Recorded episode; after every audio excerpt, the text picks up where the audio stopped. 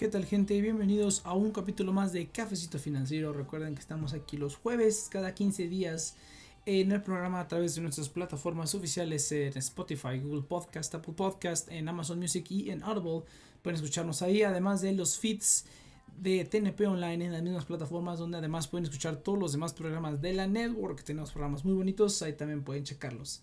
Eh, lo primero es que como cada programa hay que dar el disclaimer, es que lo tengo aquí al revés en mi guion, entonces lo vamos a tener que voltear. Eh, vamos a tener que dar el disclaimer, recuerden que este programa se hace solamente con fines de entretenimiento y educativos exclusivamente. Nada de esto debe ser considerado como asesoría financiera y cualquier decisión financiera es responsabilidad tuya y de nadie más. Además de que utilizamos links de afiliados eh, para algunos de los servicios de los que hablamos en este programa. Si algún servicio te interesa, puedes consultar la descripción del podcast y utilizar esos links de afiliados que nosotros nos dan una pequeña comisión y muchas gracias si los utilizas. Eh, además de que ahora voy a implementar eh, el hashtag cafecito financiero en Twitter si quieren hacer alguna pregunta o algo que les interese que se hable aquí en este programa, alguna pregunta, puedes utilizar el hashtag cafecito financiero en Twitter y yo estaré checando para poder eh, ir respondiendo a temas o cuestiones o cualquier cosa que tengan. Eh, pueden hacerlo directamente ahí en Twitter. Hashtag cafecito financiero. Y bueno, vamos a darle entonces que esta semana estuvo un poquito seca. Realmente la única gran noticia fue la de Hey Banco. Pero hubo otros detallitos que había que, contar. A mí me interesa mucho la cuestión del crédito aquí en México. Eh, sobre todo voy a hablar de productos mexicanos, pero pues creo que cualquier país que tenga fintechs les va a servir un poco esta información. Todo el mundo está dando crédito. Cuenca, aquí en México, Cuenca, Clar está dando como un, sobregiro, un crédito de sobregiro de hasta mil pesos. Y Cuenca acaba de sacar su tarjeta de crédito.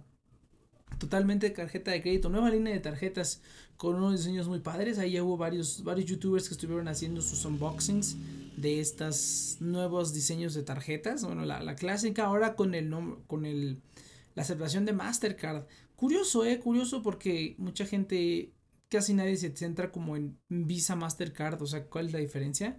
La verdad es que no hay mucha diferencia, las dos son mundialmente aceptadas. Visa, que yo sepa, tiene un poquito más de poderío. Es, eh, incluso la acción es un poquito más cotizada que, que la de Mastercard y tienen un poquito más de presencia y patrocinio en cosas más grandes, pero de ahí en fuera prácticamente es lo mismo. Eh, pero sí, realmente hace, hasta hace un tiempo creo que casi todas estas tarjetas, no casi todas, pero muchas tarjetas fintech empezaron con Mastercard. Las únicas que había Visa eran, pues era Cuenca justamente, porque todas las demás eran Mastercard. Ya después entró la Rapicard, eh, tanto la, la Rapicuenta, la de débito y Rapicard de, de crédito son Visa. Y últimamente he visto que muchas, muchas empresas que tenían convenios con Visa, pero sus tarjetas no eran contactless, las están reemplazando con tarjetas contactless Mastercard. Entonces, quién sabe ahí cómo estarán los contratos. Pero curioso, curioso. Entonces, Cuenca anunció su nueva tarjeta de crédito. Además, están anunciando cashback, el 1% de cashback en. Me parece que era hasta el 31 de mayo. Ya, ya, ya venció. Hubo varias promociones por el, por el hot sale que también quería tocarlo tantito. Y claro, pues anunciando este sobregiro, además, bueno, del cashback de hasta, no sé si todo va a ser hasta el 4%, la verdad es que ya le perdí ya le perdí la, huella. Ahí tengo mi tarjeta de Clar, pero no la utilizo mucho. la verdad es que no la utilizo mucho. Eso de tener las, las 10 las 10 compras que hacer al mes como que sí me detiene un poco, pero yo creo que en algún momento las, las voy a hacer, las voy a hacer para también utilizar mi Clar. De vez en cuando lo utilizo para alguna recarga o algo parecido, pero no, no la utilizo de manera habitual. Aún así es muy buen producto, ¿eh? Si tú quieres algo con cashback seguro, ahorita el cashback que utilizo es el de Tauros que sí es menos, pero para algunas cosas sí, sí prefiero ese cashback. Además de que pues me gusta invertir en criptomonedas y me gusta pues no tener que pagarlas todo el tiempo, ¿no? Si me regresan .5% de todo lo que compre, pues adelante, por mí no hay problema. Aunque sí lo he pensado, pero esas, ay, esas 10, esos 10 movimientos que hay que hacer me detienen. Pero bueno, interesante que ahorita ya todas las, prácticamente todas las fintechs están pasando de tarjetas de débito a tarjetas de crédito. Cuenca ofrece tarjeta de crédito. Clara está ofreciendo este. Bueno, ya ofrece créditos y préstamos. Eh, creo que no anunciaron una tarjeta de crédito tal cual en Clar, pero sí ya tienen como este crédito de sobregiro sin comisiones que es topado a mil pesos. Y el primero que creo que hizo la transición fue Nelo, Nelo que se convirtió totalmente a crédito. O sea, ya discontinuaron la tarjeta, la tarjeta de débito, lo cual a mí me dolió un poquito porque pues sabrán que soy un coleccionista y un geek de las tarjetas. Entonces quería, no pedí mi tarjeta Nelo a tiempo, desgraciadamente ya no, y ya no apliqué para el crédito. Creo que eh, una cosa también que, que, que, importa con todos estos créditos es cómo, cómo reportan hacia, hacia Buró la inmensa gran mayoría de estos créditos van a reportar como créditos no bancarios, que si bien no está mal, tener diferentes tipos de créditos funciona. Y bueno, ok, ninguna de estas empresas son bancos. Eh, no tendrían por qué estar reportando como crédito bancario, pero pues sí, ya después de varias empresas que todas reportan como créditos no bancarios, pues ya me interesa más tener una tarjeta de crédito tal cual. Y pues ahorita hay muchas, eh, muchas ofertas disponibles. También vamos a hablar de, las, de todos los productos de Hey Banco en el siguiente segmento. Y eh, Nelo fue el primero que hizo esa transición. Ya también Mercado Pago con su tarjeta de débito. Eh, eh, próximamente van a sacar una tarjeta de crédito. Creo, de hecho, creo que ya la tienen. Mercado Libre tiene una tarjeta de crédito. Pero Mercado Pago también deben unificar algo, algo sobre eso. ¿no? Porque a mí, a mí me encanta Mercado Pago. Lo utilizo todo el tiempo. Hay muy buenos descuentos. Su tarjeta de débito está muy bonita, la verdad. Muy buen diseño. Ni siquiera tienes un número de tarjeta físico. Eh, todo se hace con la tarjeta virtual y el número de tarjeta físico está totalmente oculto, ni siquiera lo ves en la aplicación. Una tontería porque el otro día yo quería utilizarlo. La tarjeta física y pues desde la aplicación no se puede ver, tiene que ser a fuerza en un comercio físico. Y ahí está el, chiste y está el truquillo. Ahí está el truquillo que en esa tarjeta. Pero bueno, luego hablaremos de mercado pago. Entonces es bastante interesante que ya ahorita todas estas empresas se muevan al crédito. La, una de las primeras que obtuvo el crédito o que te daba un crédito fue la famosísima Story, que también vamos a hablar un poquito de ella en el, segmento de Hey Banco. Era la tarjeta Story. La tarjeta Story era una de las garantizadas por excelencia que todo el mundo recomendaba. Un depósito de 500 pesos baratísimo. Eh, por seis meses y te daban una tarjeta con, eh, creo que te, te, daban 750 o 1000 pesos de, de crédito. Pero estaba muy bien. Estaba muy bien para, para reconstruir el historial. Después ya lo cambiaron a un pago. Y siento que ya con el pago, o sea, aún así es un pago topado a 500 pesos. Creo que está bien y ya lo he dicho en capítulos anteriores. Siento que no, o sea, si bien vale la pena 500 pesos, ahorita por suerte ya están saliendo más opciones con todos estos créditos. Y si tú eres un usuario ávido de Cuenca, Claro, incluso de Hey Banco, pues vas a tener acceso a este crédito sin tener que pagar, simplemente por utilizar tu tarjeta en cosas que ya utilizabas, ¿no? Si es una cuenta que abres, es porque la vas a terminar utilizando. Ahora no sé por qué me están, es que ya es, tarde, estoy grabando tarde, ahora sí se me hizo bastante tarde para grabar el programa, ya ni me acordaba. Pero bueno, solamente era una mención en eso, de cómo nos estamos moviendo al crédito, y está bien, porque creo que el primer crédito también es un tema muy controvertido aquí. Yo tuve suerte entre comillas, yo mi primer tarjeta de crédito fue la tarjeta de crédito cero de Santander. De hecho, fue una historia bien curiosa porque yo eh, en ese momento creo que tenía la nómina, estaba trabajando y tenía la nómina con Santander.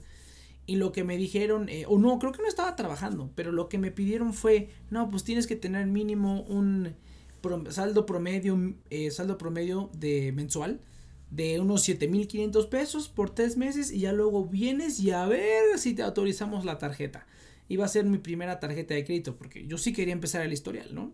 En ese tiempo no estaba tan enterado de las fintechs, no sabía nada de finanzas personales, nada, nada, nada.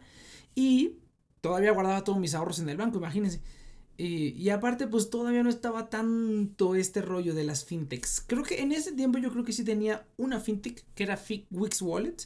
Wix Wallet que a mi memoria es una de las primeras fintechs que hubo, o de las que yo me enteré, eh, Wix Wallet, fue la, que tenía y la utilizaba, pero pues yo, yo necesitaba o quería empezar la historial con crédito, entonces hice eso, hice todo.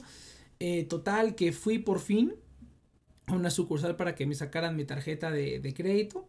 Y pues ya el cuate checó y me dijo, me dijo algo así como de que no, pues es que no te alcanza con, con esto, vas a tener que esperarte más meses. Yo dije, estos cuates no puede ser. Alguna vez ya había trabajado, estuve trabajando un tiempo. Creo que en ese tiempo me ofrecieron una tarjeta de crédito, no la acepté en esos momentos. Eh, hasta después, como se me ocurrió que, fue, que hubiera sido buena idea. Entonces, yo voy al banco, me dicen que no, y me dijo el, el cuate, el, el, el, ejecutivo de cuenta, me dijo, a ver, espérame un tantito. Y ya, simplemente llegó y me dijo, oye, tú eres estudiante, tú eres em, estudiante universitario, era en ese momento todo, bueno, todo esto en la universidad, pero en ese momento estaba un poquito más de lleno. Le dije, sí, sí, sí, soy estudiante. ¿Tienes tu tarjeta de la de estudiante? ¿De qué universidad? De la UNAM. Ah, no, pues a ver. Entonces ya le di mi tarjeta y me regresa después de un momento y me dijo, mira, lo que vamos a hacer es esto. Te voy a sacar una cuenta universitaria, una supercuenta universitaria. No sé si todavía la tengan en Santander, ¿eh? Es una cuenta eh, nivel 3 em, que acepta más de los 19 mil pesos que, que aceptan las cuentas normales. Eh, no me cobran saldos promedios. De hecho, creo que esa la tengo, la puedo tener sin movimientos, creo, seis meses y no me cobran nada. Eh, es super cuenta, super cuenta, ¿eh? Una super cuenta universitaria me abrieron en Santander. Creo que máximo debes tener 25 años. Entre 18 y 25 años la puedes abrir. Entonces me dijo, mira, te voy a abrir una super cuenta universitaria, es una de débito. Ahí la vas a tener, no te va a servir de nada. Cabe destacar que yo ya tenía dos cuentas en Santander. Yo tengo varias cuentas ahí en Santander. Entonces me dijo el sujeto, te la vamos a abrir y ya que tienes esa, te puedo autorizar una tarjeta cero. Como universitario te la puedo autorizar y sin problema, ¿no? Y, yo le dije, ah, pues, pues, pues arre. le dije, arre, vamos a hacerlo. Y me lo hizo el vato. En ese momento me sacó mi tarjeta con mis dos mil pesitos de línea de crédito. Y, pero era una tarjeta de crédito full, full, ¿eh? Fue mi primera tarjeta de crédito. Ya luego me metí en unos problemones con esa y con otra que me dieron subsecuentemente. Pero pues ya, lo, lo, lo resolví sin problema.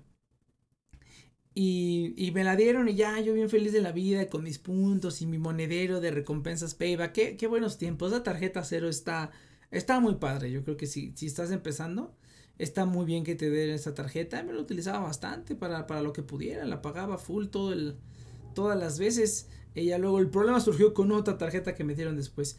Pero a lo que voy es que es, está difícil, todavía está difícil como primer crédito. Yo creo fuertemente que pagar por un primer crédito no está padre. Eh, o sea, si estás dentro de un problema como que quieres reparar tu historial y todo, que a lo mejor podría ser, podría ser nada más por la premura, ¿no? Porque para que te den un crédito nuevo en cualquier otro lado, bueno, si estás en buró, pues no, si estás con mala calificación en buró, eh, no, no te van a dar crédito en ningún lado. La garantizada es tu única oportunidad y vas a tener que pagarla muy seguramente. O una departamental, una departamental eh, también te las pueden autorizar, aunque no tengan el visto bueno de buró. Hay, hay opciones. En Liverpool, en Coppel, esas me parece que te las abren relativamente fácil, las departamentales de esas dos. Sanborns incluso. De hecho, mi primer, primer tarjeta de crédito fue la de Sanborns. Ya después pedí la bancaria. Y la de Sanborns me la autorizaron sin comprobantes de nada. Yo nada más llené la forma, les puse que trabajaba en tal lugar, que ganaba tanto y me la autorizaron. Y toda la tengo. Tiene 6 mil pesos de línea de crédito. Pero pues, nunca he necesitado comprar más en un Sanborns. Eh, pero siempre que la utilizo me dan beneficios. Entonces a mí me, me, encanta mi tarjeta de Sanborns. Yo creo que nunca la voy a cancelar. Y la trato de utilizar recurrentemente. Pues porque si no se bloquean y cosas así, ¿no? Pero sí, sí, sí, está padre. A mí me encantan las tarjetas departamentales, me fascinan. Tengo dos nada más, la de Sears y la de Sanborns. Eh, pero me encantaría tenerlas todas. Bueno, Coppel a lo mejor no. Porque Coppel no me da confianza. No me da confianza que tengan mis huellas. Eh, Sears y, Liverpool no. Pero Sears y el otro lugar, ¿cómo se llama? Sanborns. Pues en estos momentos no te pedían las huellas. Entonces mis tarjetas siguen funcionando. Pues así las voy a dejar. Sí, la verdad es que antes estaba mucho, mucho mejor. Los servicios financieros creo que estaban un poquito mejor. Y luego hablaremos a lo mejor del pasado y del presente de los servicios financieros. Porque sí me han tocado como varias etapas diferentes. ¿eh? Me han tocado varias etapas diferentes en servicios financieros y estaría padre hablarlo. A lo mejor para el siguiente programa. Entonces, el primer crédito es difícil. Yo creo que si es tu primer crédito, no lo pagues, pero ve bien cómo moverte. Hay muchas tarjetas, hay muchas cuentas de banco tradicionales que por el simple uso continuo de compras y de mantener el dinero ahí, es importante que mantengas el dinero ahí. Ahora, obviamente, eso no es recomendable porque el dinero que está ahí no te va a dar ningún rendimiento, ¿no? En el caso de G Banco, por ejemplo, pues es un poquito mejor porque tú puedes utilizar esa tarjeta y además tienes cuentas con un rendimiento bastante alto. Entonces, G Banco creo que sería la única excepción. Pero si a lo mejor tú quieres un producto específico de, una, de un banco en específico, saca una tarjeta de débito. Ahorita, afortunadamente, aquí en México ya todos los bancos tienen cuentas digitales que se pueden abrir desde internet, no tienes que hacer nada. Eh, no te cobran comisiones de nada. Las únicas que te cobran comisiones es la de Banorte, me parece. Te cobran comisión, te cobran manejo de cuenta, me parece. Y creo que te cobran por los Space también. Eh, no, no, me acuerdo bien. Eh, Banorte es el único que te cobra y la de HSBC ahorita creo que las características ya cambiaron. Cuando yo la contraté eh, no tenías que hacer ningún cargo y simplemente con tener un saldo promedio de un peso y al menos un movimiento al mes, con eso ya exentabas la, la comisión. Pero ahorita me parece que ya lo cambiaron a que debes tener por lo menos una compra con la tarjeta al mes y aparte creo que 30 pesos de saldo promedio, una cosa así. Ya, ya le hicieron unos cambios a la tarjeta de HCBC, se llama Estilo Connect. Cuando yo la contraté era un poco diferente, ahorita me parece que ya lo cambiaron. Esas son como las dos más piquis. Pero todos los demás bancos tienen tarjetas que puedes, eh, cuentas con tarjeta de débito obviamente que puedes pedir en línea, ya sea que te llegue la tarjeta o en el peor de los casos que tengas que ir por ahí a una sucursal. Yo elegí ir por ahí una sucursal eh, para Scotiabank, que también tengo. Eh, pero pues de ahí en fuera, creo que no, no creo si me daba la opción de enviármela. Ahorita a lo mejor ya, con esto de la pandemia cambió mucho. Pero abren una de estas cuentas gratuitas, facilitas. Eh, y tengan el dinero ahí. O sea, yo creo que en lugar de pagarles 500 pesos a una story, por ejemplo, creo que a lo mejor vale un poco más la pena dejar a lo mejor unos 4 mil pesos. ¿Cuánto rendimiento te puede dar en un mes? Sí, si te da un rendimiento, a lo mejor unos, unos 7 pesos así al mes o más, unos 10 pesos al mes de rendimiento a una tasa de 4%, ponle. Pero pues mejor eso a, tener que pagar 500 pesos. Si es tu primer crédito, abre una cuenta de débito en el banco de tu interés, mantén dinero ahí por uno o dos meses, utiliza la, utiliza la tarjeta recurrentemente y te van a ofrecer una tarjeta de crédito. Invariablemente te la van a ofrecer. Depende del banco también, depende del banco. Eh, pero por lo menos a mí, esto que les comento de Santander me funcionó perfecto y ni tuve que hacer nada. Bueno, tuve que mantener ese saldo promedio un par de meses y me la autorizó sin problema. También tomen en cuenta que yo ya tenía dos cuentas anteriormente con ese banco, o sea, yo ya tenía cierto historial. No empecé desde cero, pero es, complicado. Y qué bueno que estas tarjetas fintech eh, se estén aventando y también pues que sea más fácil de usar para la gente. Porque sí es cierto, yo, yo me acuerdo cuando mi mamá, cuando yo era chiquito y mi mamá pagaba sus tarjetas de crédito y llegaban los, los estados de cuenta y a la fecha son confusos. O sea, a la fecha el, único estado de cuenta físico de una tarjeta de crédito que me llega son las departamentales y la manera en la que colorean las fechas de pago, mi, los, los, las fechas de pago, los pagos mínimos, el pago para no generar intereses. O sea, estos cuates te colorean de rojo o de amarillo el pago mínimo y ya abajo por ahí medio hasta abajito te ponen el pago para no generar intereses. Lo cual se me hace todavía ahí medio medio sospechosito, medio que ya no deberían de hacerlo y todos estos nuevos productos pues al contrario, siempre te están impulsando a que hagas el pago para no generar intereses. Y de todas maneras ganan dinero. Si te endeudas, te vas a endeudar, no importa qué te pongan. Pero por lo menos eso ya ayuda a fomentar una, una cultura financiera sana. Y que al final de cuentas, pues entre más clientes tengan esos, esas ganancias que tienen por el crédito que tú usas normalmente, pagando los, los saldos totales, pues al final siguen sacando dinero. Entonces, no, no, ¿para, ¿para qué endeudar a la gente, no? ¿Para qué endeudar a la gente innecesariamente? Si no saben utilizar el, el, crédito. Además de que ya también hay muchos que no te piden movimientos mínimos, ¿no? Estas tarjetas que te piden que a fuerza hagas una compra una vez al mes. También es un poco molesto. Yo por suerte hago múltiples compras al mes. Todos yo creo que vivas con quien vivas o estés con quien estés, eh, o tengas el estilo de vida que tengas, vas a ir al súper por lo menos una vez al mes, eh, o vas a ir al Oxxo, o vas a ir a la tiendita, o a donde sea, vas a tener que salir, entonces se, necesita. Pero ese es básicamente el panorama que hay con el crédito ahorita. Está, está padre y la competencia está poniendo ruda. También quería hablar del cashback. Eh, Cuenca estuvo ofreciendo el cashback de 1%. O Oyster, la cuenta de Oyster, esa es de débito, no creo que no tienen crédito todavía, pero estaban ofreciendo también cashback. Y aquí es donde vamos a entrar directamente a la cuestión de Hey Banco. Hey Banco anunció sus nuevos productos, su colección 2021, como lo llaman ellos. La colección 2021 de sus, de sus nuevas tarjetas, que realmente son los plásticos físicos, nada más, no tienen ninguna, los cambios ya los hicieron a los productos, eh, ya pagaron el primer cashback, em, fíjate que yo estaba, estado esperando todo el mes el cashback. Dije, ¿cuándo cae mi cashback? Me dijeron que tardaba hasta 30 días en caer el cashback y yo estaba esperando, esperando. Pero en cuanto pasó la fecha de corte, ¡puc! Me depositaron mi cashback. Me depositaron como dos pesos porque solo hice una compra. Realmente yo lo comenté en algunos de los capítulos anteriores. La cuenta de Hey Banco la tuve desde hace... ¡Buf! Antes de, que, antes de que dieran rendimientos, antes de que tuvieran cuentas de ahorro, antes de eso, yo ya utilizaba Hey Banco. Y luego dieron eso y todo el mundo se metió y se volvió súper popular, ¿no? Y a mí, como ya conté antes, a mí me autorizaron la tarjeta, a mí me dieron una tarjeta de crédito tal cual, no era, no era una garantizada ni nada.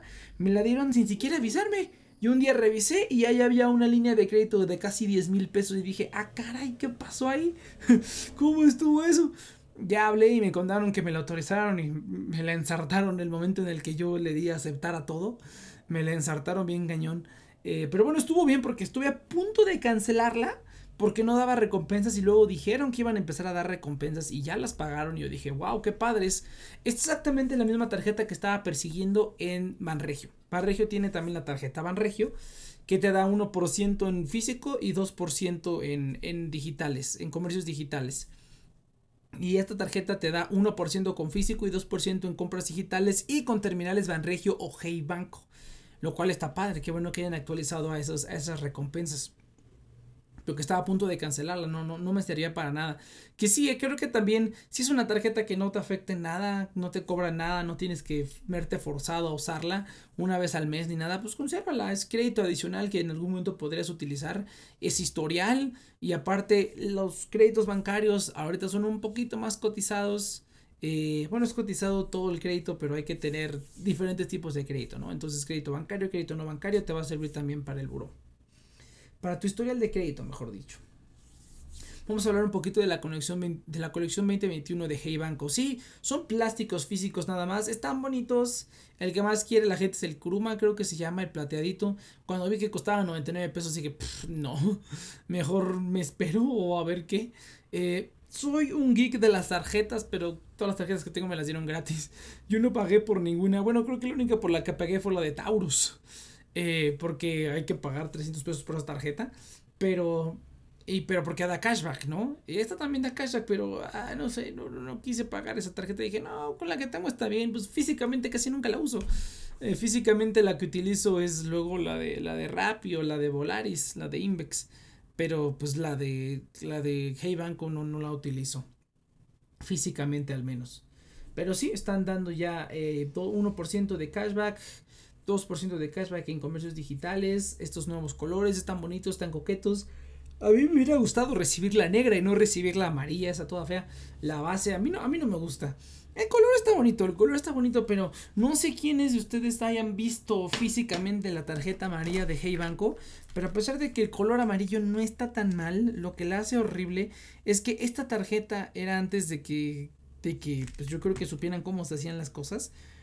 Y tiene el primer número, si ven que las tarjetas de, de Hey Banco son duales, ¿no? Ambas tarjetas tienen tu número de tarjeta de crédito y de débito en la misma tarjeta.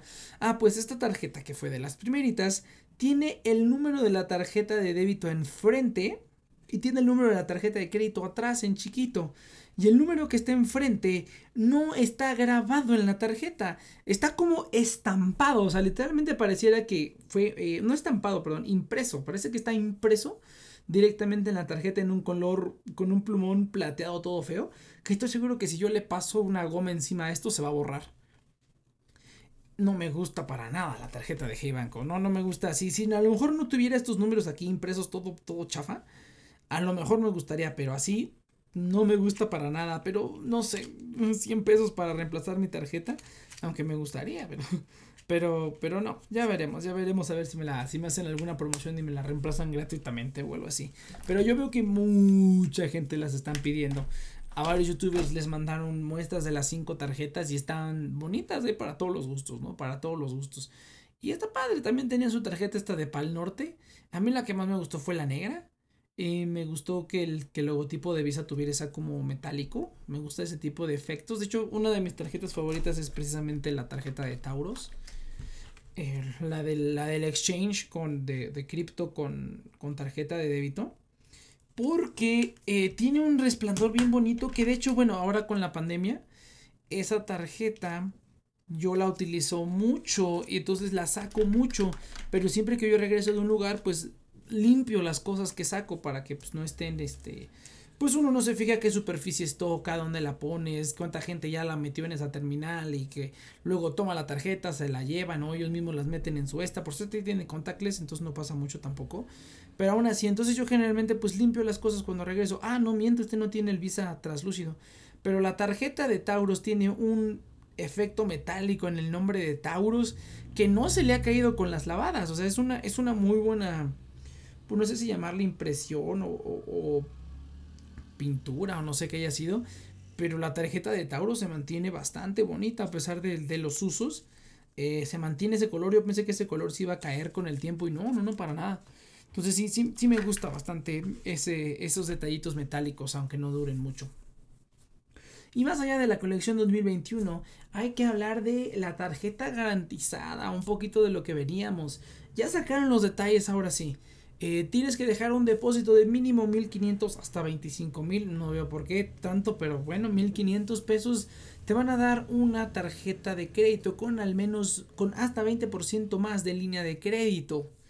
Eh, el depósito se queda por 6 meses y después Hey Banco te evalúa y te dice si te puedes quedar con la misma tarjeta, si la puedes cancelar o si te aprueban una tarjeta normal. Todo esto obviamente tiene que basarse en el buen uso que tú le des a la tarjeta. La verdad es que se me hace bastante justo. Otra cosa que está brutal son las recompensas, que también te van a dar recompensas igual que una tarjeta de crédito normal. Ahí es cuando yo dije, ok, el, el depósito a priori se me hizo excesivo.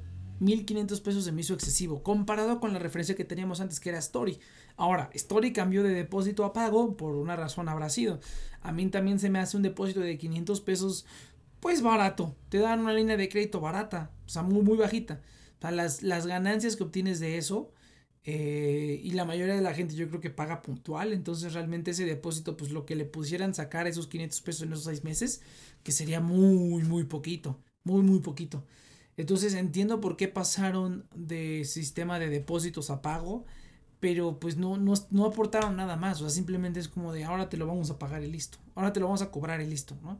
No hubo ningún beneficio más para el cliente ni nada, eso fue algo que no me gustó, por lo cual decidí, decidí no sacar la tarjeta de Story, porque ya lo había comentado, también tengo un familiar con problemas en el buro y yo lo que quería era la tarjeta garantizada. Estuve meses aplazándolo cuando Story era garantizada con depósito, después se volvió de pago y lo estuve dude, dude, dude. Y luego dije, mira, ahorita no hay ninguna otra mejor opción. Y va a estar difícil que en cualquier otro banco suelten una tarjeta, pues ya lo voy a pagar, ¿no? Ni, modo, ni modo, se fue el tren. Después anunciaron la garantizada de Hey Banco, no habían dado los detalles. Dije, bueno, me voy a esperar. Qué bueno que me esperé porque esta está genial. Entonces se justifica el depósito de los 1500 pesos. Si me van a dar esas recompensas, la verdad, qué padre. Qué padre que lo estén haciendo. Y a partir del 10 de junio vas a poder solicitarlas, lo que están comentando. Eh, que ya estoy impaciente porque llegue el 10 de junio, no solo porque es día de pago, sino porque ya va a estar disponible la tarjeta. Además de que van a estar aumentando el cashback para todos los nuevos clientes en estos tres meses de junio, julio y agosto al 5% brutal, eh. Bru, bru, brutal. Con eso, pues mejor no hubiera, no hubiera sacado nada. Cancelo mi cuenta y hago otra nueva. Eh, pero brutal, 5% de cashback, o sea, ese 5% de descuento es a veces lo que te hacen en cuando hay eh, promociones especiales, entonces 5% de cashback está brutal. Muy buen plan para, para atraer clientes. Eso es por parte de la tarjeta garantizada que me encanta. Creo que es un excelente esquema. Al principio se me hizo cara la, la, el depósito, pero ahora veo por qué. Ahora lo veo más justificado, ¿ves? O sea, me están dando algo a cambio de ese depósito tan grande que son 1.500 pesos en 6 meses. O sea, es una cantidad considerable. Eh, pero no, perfectamente válido. Y en cuanto saque el 10 de junio salga esto, yo la, bueno, yo no la voy a solicitar, pero voy a sacarla para mi familiar y que ya empiece a generar su historial y con recompensas, ¿no? Qué mejor. Eso está. Un aplauso a Hey Banco por ese, ese producto. El producto del que también se está hablando mucha controversia es el famosísimo fondo Hey. El fondo Hey Global, que en el que te permite eh, invertir en las empresas del mundo desde mil pesos y sin comisiones de compra y venta y una comisión del saldo promedio del 2%. Entonces vamos a hablar, creo que todo se ha dicho ya. Los youtubers obviamente me ganaron porque pues este podcast es quincenal y no, no, no puedo sacar las noticias a tiempo. Pero pues ya todos los youtubers sacaron sus videos. Domina el dinero, My Primer Millón, Eduardo Rosas. Y creo que lo único que faltaría es sumar educación financiera. Creo que él no sacó video de este fondo. Pero por lo menos esos que son de los que más sigo y los que más me gusta el contenido. Y básicamente todos dicen lo mismo. lo que ya todos sabíamos es un nuevo fondo, tiene información contradictoria, la comisión del 2%, o sea, ya tú ves Fondo de inversión, 2% de comisión, yo ya estoy totalmente fuera. O sea, totalmente fuera. Y después de ver la composición y los detalles, pues digo, qué padre producto, eh, qué padre que se lo dejen eh, a la gente, a la gente común, por decirlo de cierta manera, que acerquen a la gente eh, que no está tan familiarizada con las inversiones con esto. Yo creo que es a lo mejor un buen punto de entrada. Es, es, es, casi como, como los brokers. O sea, aquí los brokers, creo que en todos los videos que vas a ver, recomendaban Cuspid porque era el broker con el que podías entrar desde 100 pesos te permitía invertir y las comisiones, eh, pero las comisiones eran muchísimo más altas, creo que era de punto 4 de, de, comisión por cada compra y venta, punto 4 y además un 1% de comisión eh, por tu saldo promedio anual del portafolio, te cobraban 1%. Entonces eran comisiones altísimas. Pero si querías invertir desde 100 pesos, menos dinero, pues era tu opción. En ese tiempo estaba GBM también, Home Broker se llamaba en ese momento. Ellos te pedían mil pesos para abrir tu cuenta. Yo abrí mi cuenta todavía cuando se requerían mil pesos. Em, eh, la comisión era muchísimo más baja, de punto 25 y no te cobraban comisión por manejo de cuenta ni nada de eso. Simplemente ahí tú tienes tus inversiones y sin problema. Ya ahorita ya lo bajaron a 100 pesos, pues brutal. Ya, ya Cuspid se queda totalmente fuera de la ecuación. E incluso en esos tiempos que apenas yo estaba iniciando, cuando todavía se cobraban esas, esas comisiones en, en Cuspid, pues ya Cuspid pierde chiste, porque si empiezas con 100 pesos, tienes menos comisiones y tienes la plataforma más avanzada de GBM, eh, pues ¿qué más quieres, no? Ahora sí, también Granted, Cuspid es un poquito más, más user friendly, es un poquito más bonito y más sencillo de, de utilizar pero no, creo que esté tan distanciado ya de GBM. Ya después de haber utilizado GBM, no está tan distanciado. Si hay algunas opciones que pueden confundir al usuario eh, promedio o al usuario primerizo, pero su equipo de chat te ayuda bastante bien. Yo cuando empecé a tener preguntas de, oye, ¿qué es todo esto? Porque hay tantas opciones de compra. Eh, pues ya me contaron todo y me explicaron todo y ya sí, sigue teniendo broncas. La verdad es que la plataforma eh, no está mal diseñada, creo yo pero su funcionamiento es terrible. Yo siempre estoy teniendo problemas para meter órdenes, siempre me dice que el spread está mal, siempre me sale un montón de tonterías que siempre termino hablando a soporte y ellos terminan haciendo las compras por mí, ¿no? Creo que nunca he podido terminar una compra sin intentarlo dos, tres veces. La plataforma sí está, está creo yo bien construida, pero sí está así como que nebulosa, por eso es que también hay que cambiar de broker. Sobre todo ahorita que le voy a meter duro a las acciones eh, estadounidenses, quiero cambiar de broker, no, no quiero hacer en home broker.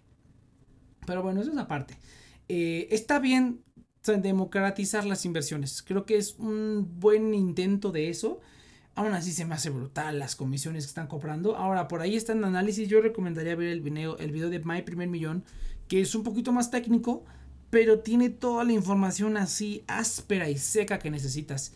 Eh, que esas son las comisiones de saldo promedio nomás. Si te metes a ver todos los documentos de la, operadora de fondos que es GBM, eh, la comisión que te cobran Hey Banco, sí, es el 2% del saldo promedio anual, pero no estás viendo las comisiones que compra el fondo tal cual, y eso solamente lo ves al analizar la cartera y analizar todos los documentos técnicos.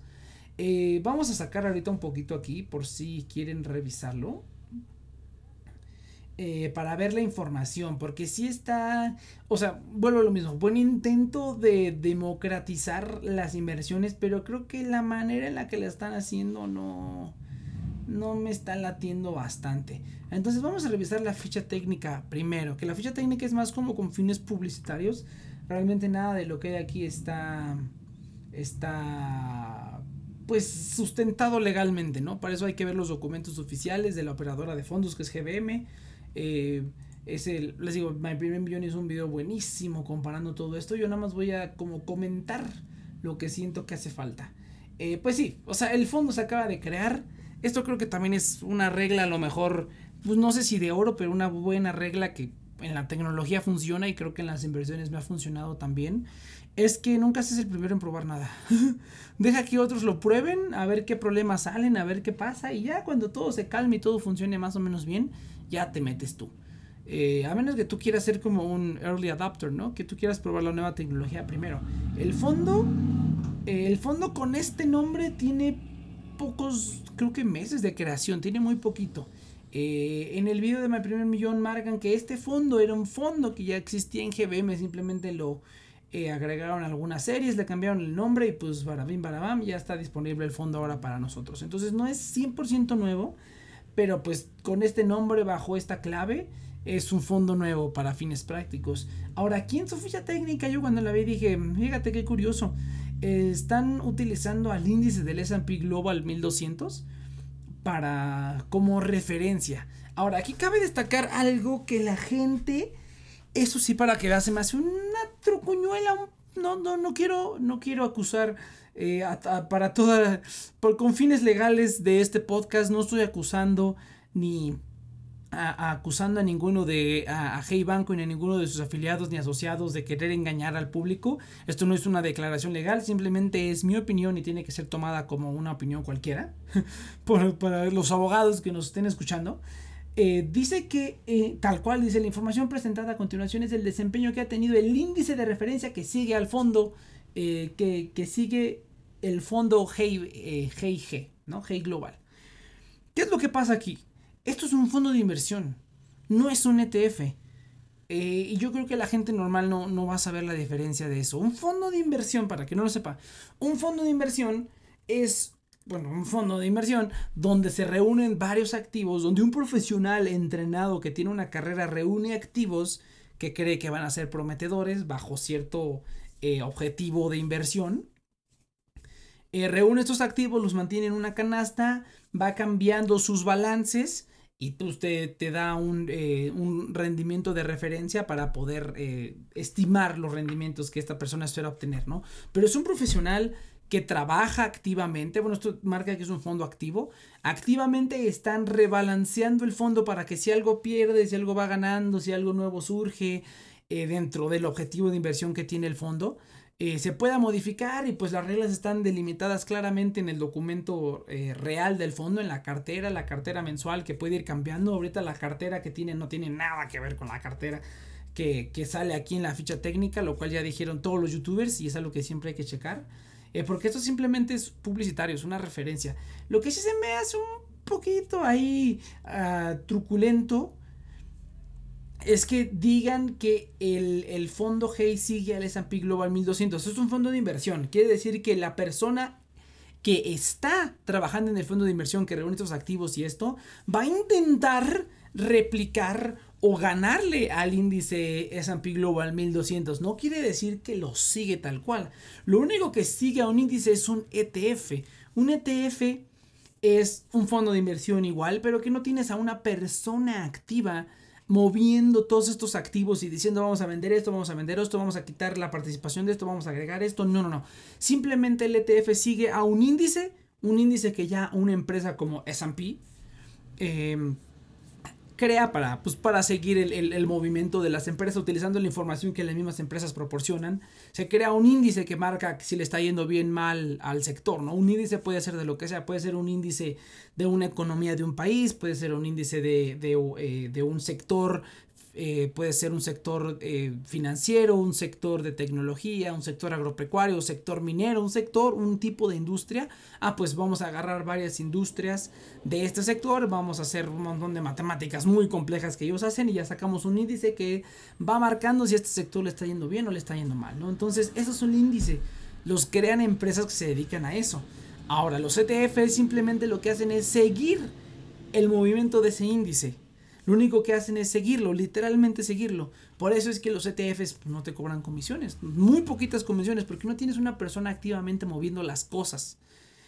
Entonces, un fondo de inversión no sigue a un índice. Trata de, digamos, pelear contra él para mantenerse igual que ese índice o ganarle. Ese es la, la el, eh, pues yo no diría el objetivo de cualquier inversión, pero es el objetivo de, de cualquier buen portafolio es, a lo mejor no el objetivo, pero es uno de los objetivos que puedes tener, es ganarle a ciertos índices, ¿no? Que tus inversiones, tus movimientos que tú haces, tus acciones, les vaya mejor que al SP 500, ¿no? Que es el más famoso de todo el mundo, ¿no? Las 500 empresas más grandes de Estados Unidos, ¿no? Te comparas con él para decir, no, pues ni para qué hago tanto, ¿no? Si no le estoy ganando al SP 500, pues mejor te compras un ETF que siga al SP 500 y simplemente ya ganas con ese, ganas este, eh, ganas más dinero sin hacer nada, ¿no? Pero si tu inversión activa le está ganando al SP 500, pues mejor sigue con eso, porque quiere decir que lo estás haciendo bien, o por lo menos mejor que el SP 500. Em, Entonces, se me hace un poco raro que utilicen esto que eh, referencia que sigue el fondo Hey global. Porque no lo estás siguiendo, le estás tratando de ganar. Pero eres un fondo de inversión, no eres un ETF. Entonces, a mí personalmente eso me hace algo de ruido.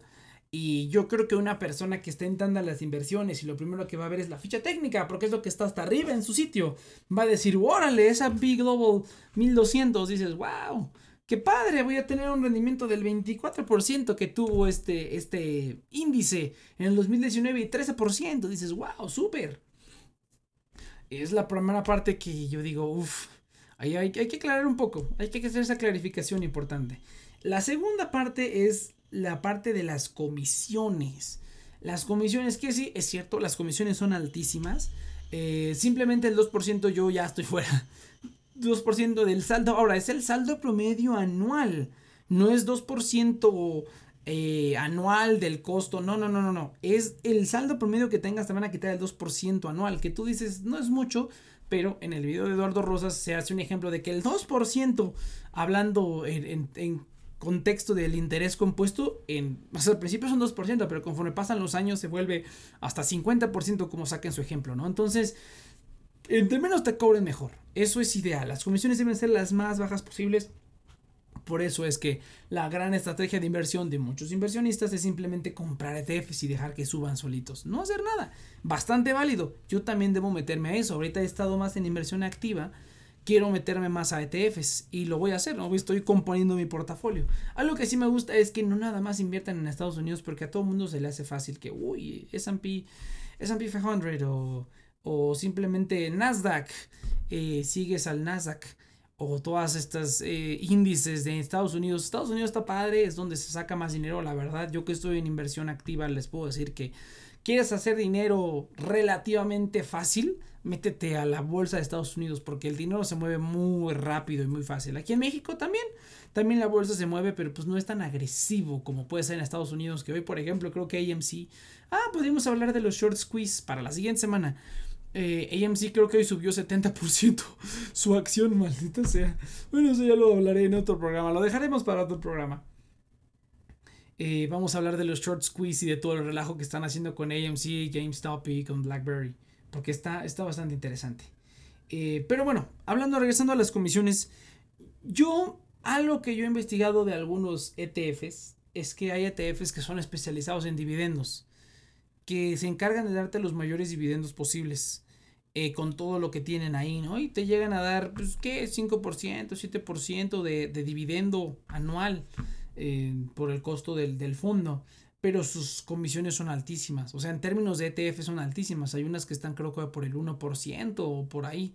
Eh, yo no le veo problema a que me cobren 2% de comisión si la ganancia lo va a valer.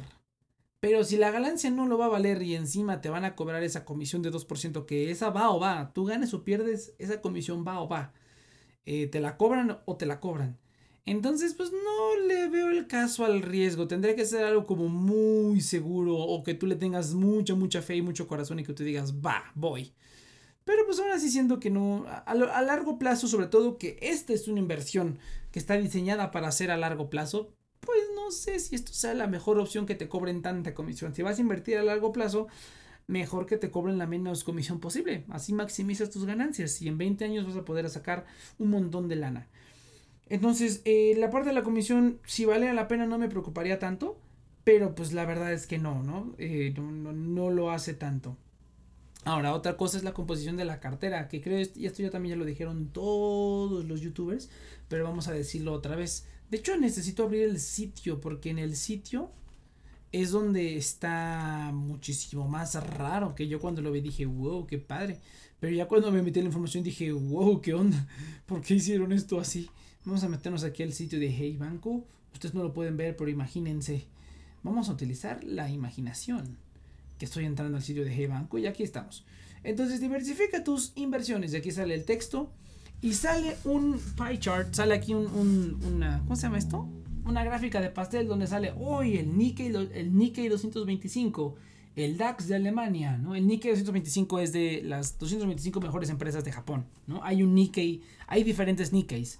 Está el 125 también, que creo que es uno del que, el que yo sigo. Hay un Nikkei que es para Osaka y un Nikkei que es para Tokio, que cada uno tiene sus bolsas eh, separadas. Entonces así están también. Tienes el FTS del Reino Unido, el Eurostox del Reino Unido y Alemania. Tienes el Nasdaq de Estados Unidos y el S&P 500 de Estados Unidos también. Eh, también hay el Stocks, que es de Eurostox, me parece, es de todo el, el de todo el, ah, la Unión Europea, porque yo también sigo el Eurostox. El, el FTS, ese sí es de Reino Unido nada más, pero el Eurostox me parece que es de toda, de toda Europa. Habría que checar eso. Pero bueno, yo cuando vi este pie chart dije, ay, qué padre, porque realmente esas son empresas y economías que yo ya sigo, en las que yo o tengo acciones o tengo monedas por lo menos, o estoy vigilando y buscando maneras de comprar acciones directamente. O sea, a mí me interesó alguna vez abrir una cuenta de Interactive Brokers para poder invertir directamente en empresas de Japón, porque hay muchas empresas que yo conozco, que yo sigo, y además eso te diversifica mucho más. Entonces, esto está genial. Esto está genial porque te están diversificando un montón. Eso es lo que hay que reconocer de, la cartera.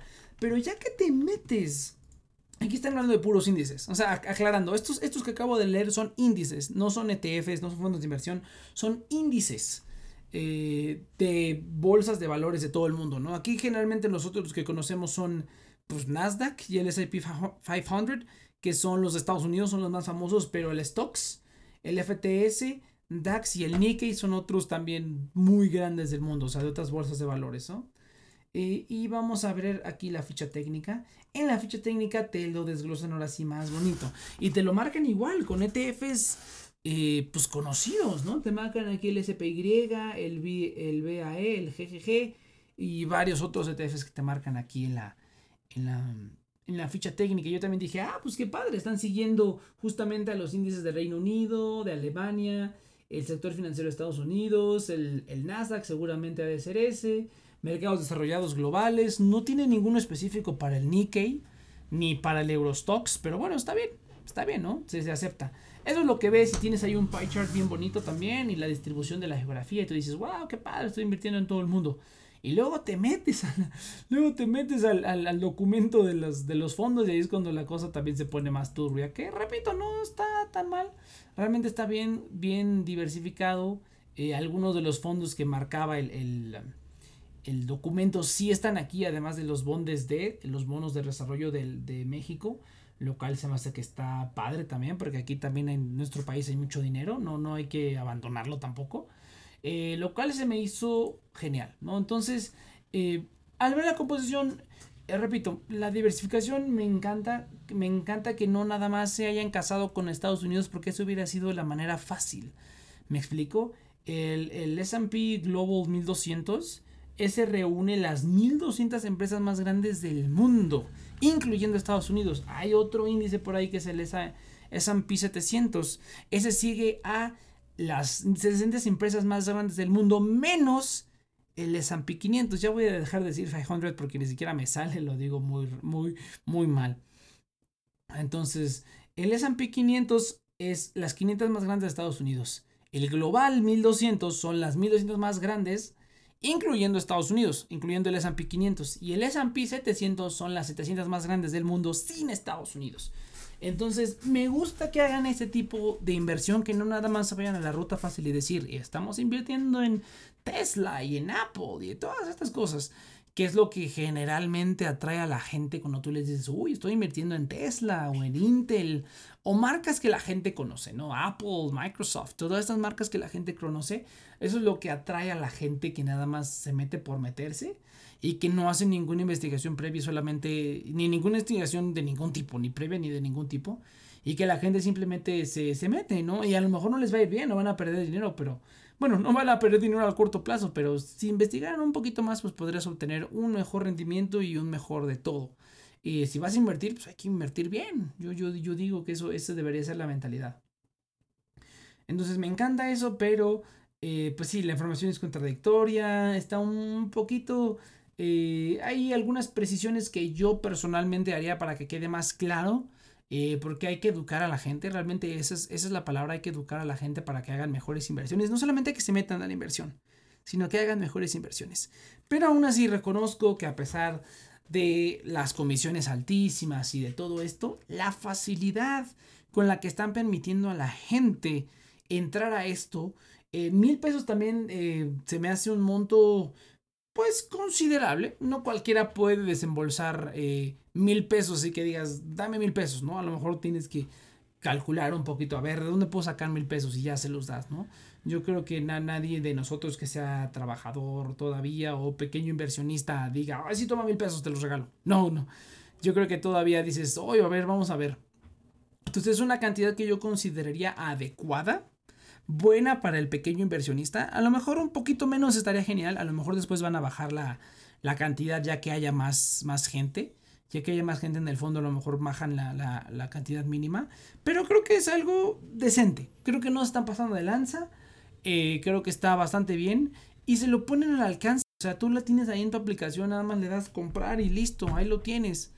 Eh, al alcance facilísimo y realmente la diversificación está bien no es exactamente lo que dicen todos sus panfletos, pero es un producto que te diversifica bien. Y eso yo creo es una de las cosas más importantes en, la inversión, la diversificación, y que te lo pongan casi casi en charola de plata, se me hace algo bueno a pesar de las comisiones altas. Pero bueno, fue por eso quería poner el ejemplo de Cuspit y de GBM.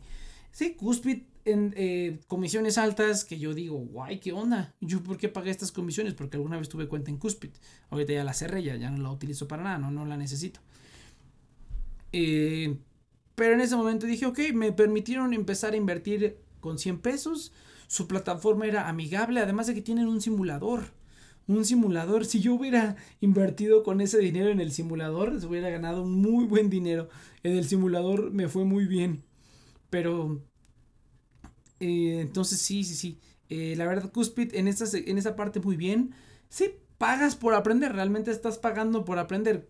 pagué comisiones altísimas, pagué manejo de cuenta, eh, pero me enseñaron, de hecho ellos ahí mismo en Cuspid cuando abres tu cuenta tienen como un mini curso de inversiones que te dan para que más o menos sepas qué onda y si no lo terminas, no, no puedes invertir y tienes tu cuenta demo, que te dan ahí dinero gratis, pues dinero gratis, dinero falso, dinero virtual, para que inviertas y veas más o menos cómo funciona. Eso, esto está padre, se me hace muy, muy padre. Eh, pero sí, ya después de que aprendes un poco más, pues vas avanzando y ya, ya pagaste por aprender y ya puedes avanzar y encontrar algo mejor. Entonces, como un punto de entrada, yo lo veo bien. Si tú personalmente quieres adquirir este fondo porque no sabes qué más sacar, pues adelante. No es, si vas empezando, a lo mejor no es la peor opción. Pero definitivamente hay mucho mejores opciones. Eh, sin tener que saber tanta cosa técnica ni nada. Eh, simplemente hay mejores opciones. Hay muchos videos en YouTube, ¿no? Los youtubers siempre te van a decir, no, es que esto no es asesoría financiera, y yo también lo digo, esto no es asesoría financiera ni nada. Pero es importante poner la información afuera para incitar a la investigación. Entonces yo creo que esto, eh, bueno, yo lo quiero tomar como que va más por ese lado para incitar a la investigación y a la, y a la educación financiera, aunque te salga un poco caro. Pero pues así pasa, ¿no? Cuando eh, echando a perder se aprende prácticamente y pagando se aprende también, entonces estás pagando para aprender.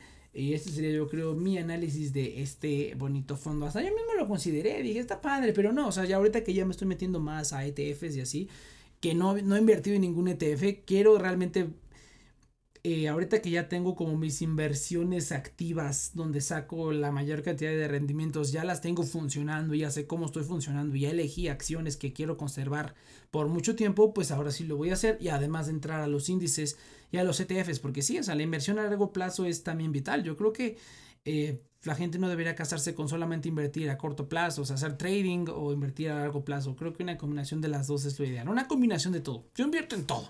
A mí lo que me pongan enfrente, si lo analizo, lo estudio y me parece buena opción, invierto, meto dinero. Pero pues sí, yo creo que hasta aquí le vamos a dejar, gente. Es el capítulo más largo hasta ahorita.